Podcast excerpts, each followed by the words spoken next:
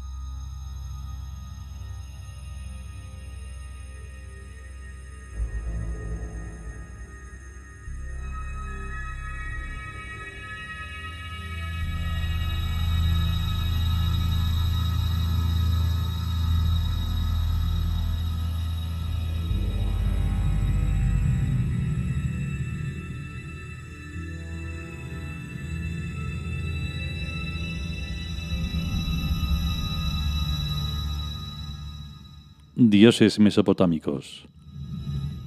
Baal. Texto. Dios solar. Baal significa Dios y Señor. Dios de la guerra y de la lluvia y del reino verde. Fue adorado por babilonios, caldeos, sidonios y fenicios. Estos últimos pusieron a Baal como el dios más importante en su panteón.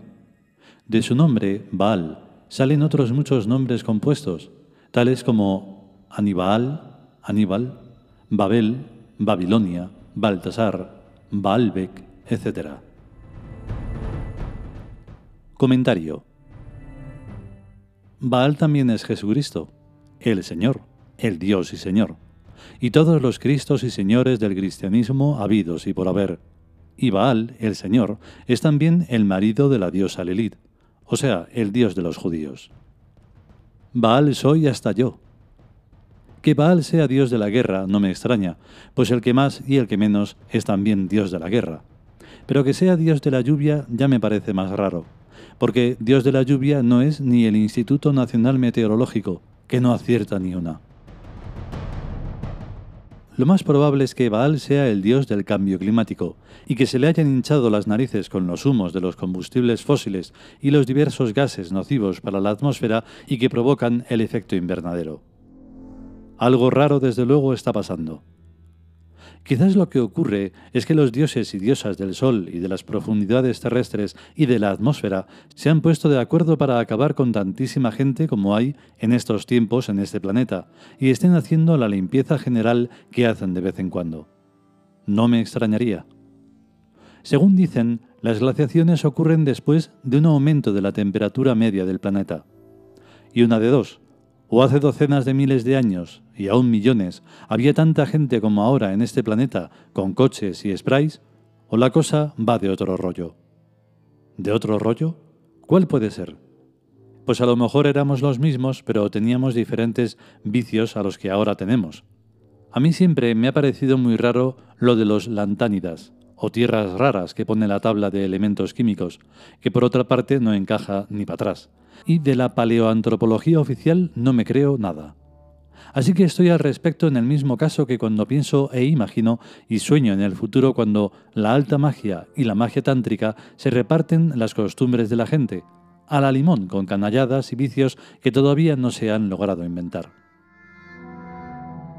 De lo único que estoy seguro es de que esta época actual, tan arcaica y carca y tan de moda, está siendo borrada de un solo brochazo. Con el rabillo del ojo miro a las bombas atómicas y a las armas de destrucción masiva, que como la lanza y el arco y las flechas acabarán por ser usadas y utilizadas con toda naturalidad. Y eso sí que desprende calor. Pero luego qué? Ni calefacción, ni aire acondicionado, ni una mala estufa de butano, sino frío y frío y frío y más frío. O sea, una glaciación y suerte tendremos los que tengamos una caverna en cuyas paredes pintar pinturas rupestres. Yo soy muy malo para el dibujo, así que conmigo no se cuente en la siguiente paleoantropología oficial. Bueno, quizás en la oficial se me atribuyan las grandes obras rupestres del arte, y se lo agradeceré muchísimo, pero la verdad es, como siempre, de autores anónimos. Porque lo de firmar los cuadros es una costumbre muy reciente, de a finales del siglo XVIII, de la era de quien ahora sabéis pero que después será la era de Sotis, pues ahora estamos en el año H8. Pero estábamos hablando del dios y señor Baal, y es que con las glorias se me van las memorias. Y decíamos que Baal es el tratamiento que se les da a todos los dioses varones.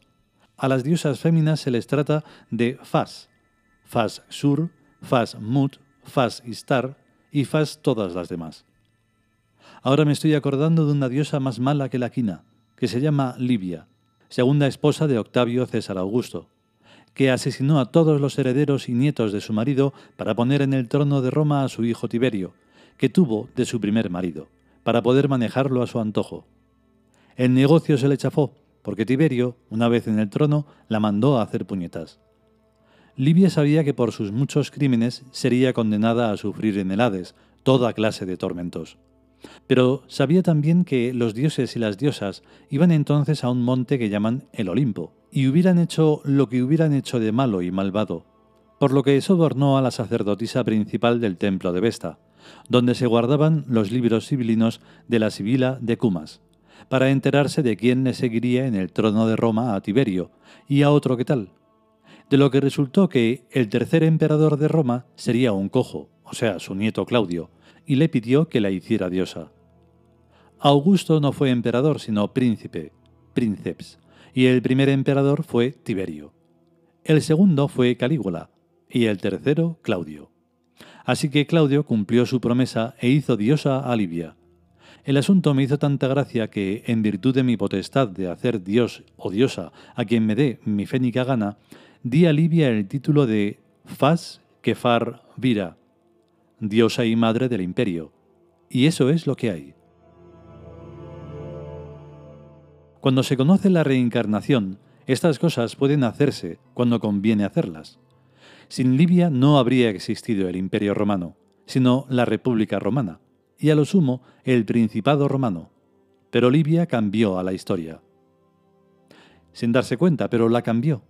En cuanto a sus crímenes, vaya si los ha pagado en sus sucesivas reencarnaciones y con creces. Que el Fénix pueda hacer dioses y diosas no impide que se cumpla el karma, no en el Hades, sino en la tierra.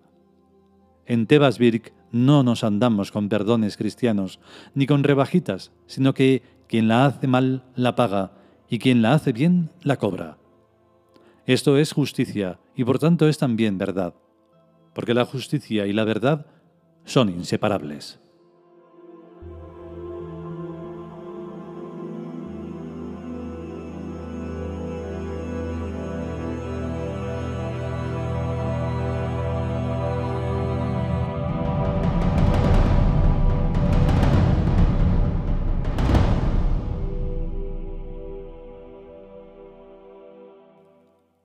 Y hasta aquí el capítulo dedicado a Baal.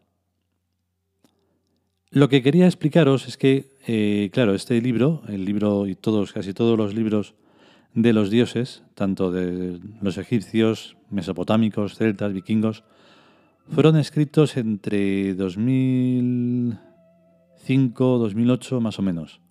Entonces, cuando hacemos referencia al H8, eso es que estábamos en eso, en el 2008. No hay una, no hay una equiparación, no es porque sea 2008 H8, igual que ahora estamos en el H19, que es 2019. Es bastante más complejo y no lo voy a resumir aquí ahora ni de broma, pero quería aclarar eso para que no hubiera confusión.